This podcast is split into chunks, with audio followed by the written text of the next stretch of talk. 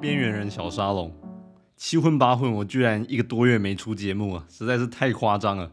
大家是不是以为我已经弃坑了？说真的，这个多月我差点忘记我有这个 podcast 节目了，实在是太颓废了。先跟大家说声抱歉，希望之后不要停更这么久啊。不过说真的，我觉得那些能够周更的人真的很厉害，由衷的佩服。我在上一集节目呢讲了一个不怎么恐怖的恐怖故事，这一类的恐怖故事还算是老少咸宜啊。那种太恐怖的，我自己也不敢看。不过呢，我今天要讲的故事稍微比上一次的要猎奇一点，里面涉及了虐待动物和家暴的情节，所以呢，您要是听到这类主题会特别的不安的人呢，稍微斟酌一下吧。虽然我知道大部分人是嘴巴上说怕，但实际上又很爱听，越是那种惨绝人寰的越受欢迎，这是人类非常原始的一种猎奇心态，就是吃饱喝足了就要看点不幸的。好，那么我们开始讲今天的故事。今天这篇故事叫做《黑猫》。这故事的主角呢，从小就是个天性很善良的人，很喜欢小动物。小时候呢，他的父母就给他养了很多的宠物。长大后，他很早就结婚了。他的太太知道他喜欢动物，所以就常从外面带一些小动物回家。他们的屋子看起来就跟动物园一样，就是又脏又臭啊！不是，我是说很热闹啊。在他养的宠物里面呢，有一只大黑猫，非常聪明，很有灵性。他们有时候就开玩笑说，传说中黑猫是巫婆的化身，搞不好这只猫真的是巫婆变的哦，不然怎么会这么聪明呢？结果接下来发生了一连串灵异事件呢，让他相信黑猫还真的是巫婆变的啊！玩笑真的不能乱开，很多事情你当初以为是开玩笑，最后常常不小心就成真了。这只猫的名字叫做 Pluto。就是以冥王星的名字来命名的。说到冥王星呢，迪士尼里面有一只狗也以冥王星来命名，也叫做 Pluto。后来呢，有些天文学家在讨论说，冥王星到底该不该从九大行星中移除呢？因为严格定义来说，它算是矮行星。当然，具体的细节就不清楚了。特别搞笑的是，迪士尼公司居然掺一脚，严正的表示反对。他们的立场是。如果冥王星不在九大行星里面呢？他们当初取这个名字的意义就被贬损了。爱伦坡要是地下有知，是不是也该加入迪士尼来一起抗议一波啊？这样红了，他就不会那么穷了。不过我想他应该是没那么无聊啊。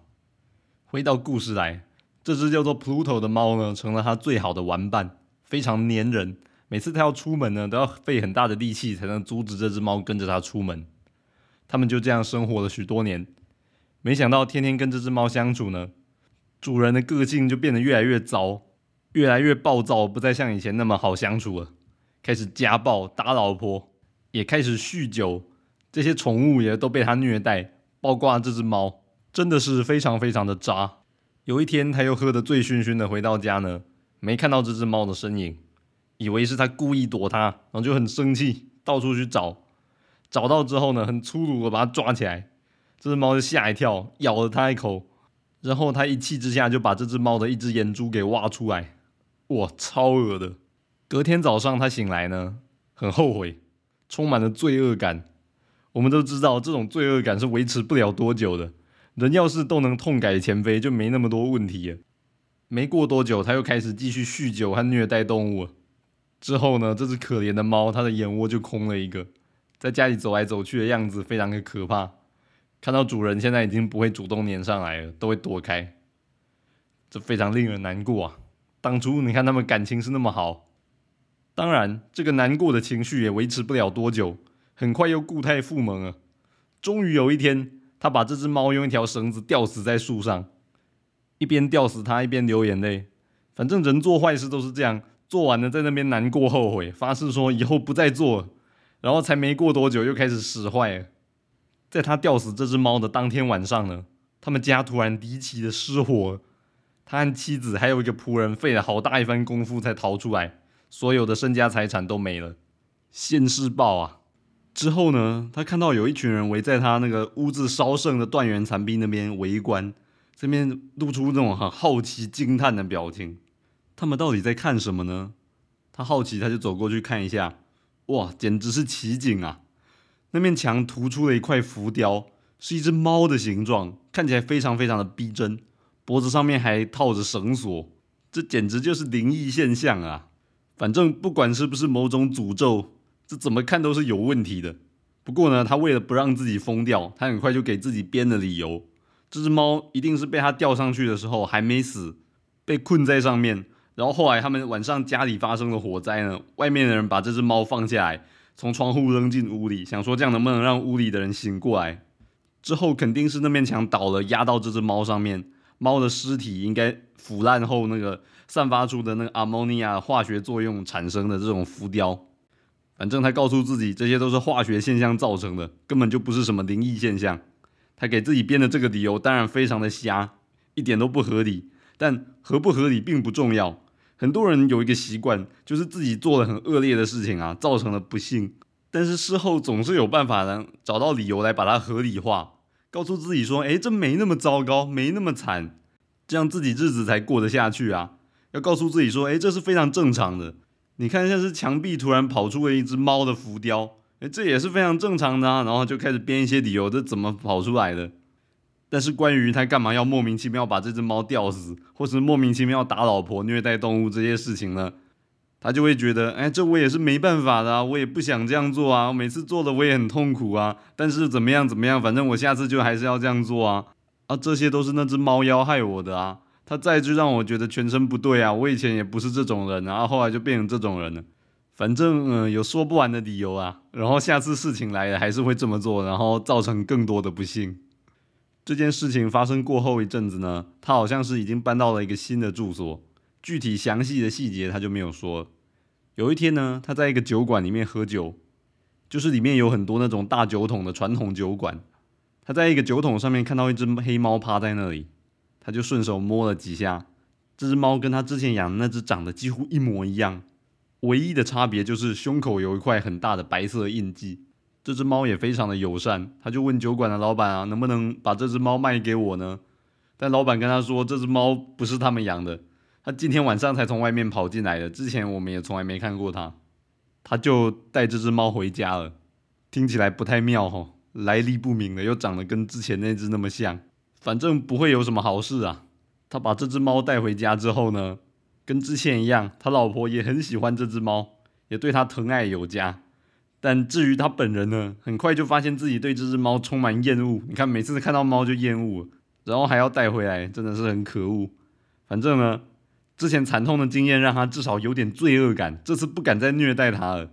这只猫之所以呢让他这么讨厌，一个主要的原因就是它也瞎了一只眼睛，跟之前那只一样。那天在酒馆的时候，光线太黑没看清楚，跟他之前把上一只猫的眼睛挖出来那只瞎掉的眼睛是同一只。所以他每次看到这只猫，就会让他想起之前的黑历史。但很不幸的，尽管他这么怕这只猫，但他还是一整天黏着它。每次他起来活动的时候，这只猫就会在他两腿间这样窜来窜去，每次都差点害他绊倒。随着时间的累积呢，他的厌恶已经累积到了顶点了。不过他还是没有忘记之前的事情，一直很努力克制自己的情绪。不过这段时间，他发现一件很可怕的事。随着时间过去呢，这只猫胸口的那块白色的印记呢，越来越清晰。他渐渐终于看清楚上面那块是什么东西了，居然是一个绞刑架！哎，看到了这个图案后呢，他整个人都崩溃了，仅剩的一点良心也荡然无存，开始天天殴打老婆，整个渣到了一个极点。有一天，他们到地下室去整理一些物品，这只猫也跟了下来，从他脚边窜过去，让他摔了一跤。他很气，随手拿起一把斧头往猫劈下去，他老婆就赶紧抓住他的手啊，制止他，结果把他给激怒了，他回头就给他老婆一斧，当场就把他老婆给砍死了。完蛋，这下杀人了，他得开始想办法怎么藏尸体了，要藏在哪里呢？所以他决定学中世纪的僧侣，把尸体埋在墙里面。这那时候的墙的材质比现在要松得多。是可以挖开的，他就费了一番功夫把它埋进去，然后把洞填起来，看起来跟之前没有挖以前一模一样，太完美了。看到自己这个完美藏尸的杰作呢，他觉得很有成就感。这到底是哪门子的成就感啊？藏完尸体后呢，接下来他就开始去找那只猫。经过这件事呢，他下定决心一定要把这只猫给弄死。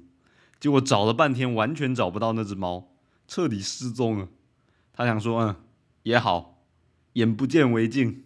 他心情呢，突然就轻松了很多。当然，他老婆凭空消失了，自然会引起别人的怀疑啊。警察上门搜过非常多次，不过每次都什么都没搜到。每次警察来侦讯呢，都被他成功打发走了。某天呢，又有一些警察无预警的上门来搜查，他们说：“我们想看一下你的地下室。”来呀，来搜啊，没在怕的。然后呢，这些警察到地下室。果然什么都没找到，因为他藏得很隐秘嘛。他得意的不行，一边跟那些警察闲聊啊，说这栋房子非常的坚固，你看看这些墙壁有多结实啊。他顺手就捶了一下他埋尸体的那块他挖过的墙壁。这个人真的是很有毛病啊！他在享受一种尸体明明就放在离这些警察很近的位置，但他们就是毫无察觉这种犯罪的快感。突然呢，墙壁里发出一声很凄厉的尖叫。这已经不太像人类发出来的声音了，很像是来自地狱的魔鬼发出的欢呼声。这些警察听到这个声音呢，也吓呆了。接着他们就围上去，用拳头把那堵墙打破了，因为那墙不是很坚固啊。看到里面的尸体，那只猫就站在尸体的上面。原来当初他埋尸体的时候，不小心把这只猫也一起埋进去了。最后呢，他因为杀妻被送上了绞刑架。弱弱的问一句哈，就是因为被猫附身的去杀人，这样算不算可教化？这个我就真的不知道。不过这也不是今天要讨论的范围啦。这故事以前来看是觉得猎奇的，不过现在看觉得好真实哦。他因为迷信认为说黑猫是不吉利的，是巫婆的化身，最后还真的发生了不幸。结论是什么呢？黑猫真的不吉利吗？可是这些事情不是都是他自己个人的问题吗？就是酗酒、打老婆、虐待动物、杀人，到底哪一样是这只黑猫干的呢？不是每一样都是他自己做的吗？这就像以前那个纣王啊，明明就是自己昏庸，还说什么妲己那个狐狸精迷惑我，所以之后就变成这样了。然后这些事情之后传开了，渐渐久了变成民间传说了呢，也就会开始这么传。三姑六婆就会在那边说：“你看他就是养的那只黑猫，你看黑猫真的是巫婆的化身。你看那个人最后。”搞得那个自己上了绞刑架，然后妻子还被杀了，怎样？反正一切推给超自然的力量比较省事啊。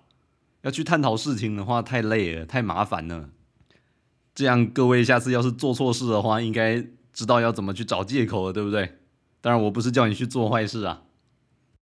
那么今天的节目就先到这边。恐怖故事的系列呢，有可能还会再讲个一篇，看我的心情吧。反正拖着拖着，万圣节都过了。本来十月应该要多讨论一些稀奇古怪的主题的，没关系，之后可能还有机会再看吧。最近有时间呢，希望也多做点节目，不要停更那么久了。那我们下次再见。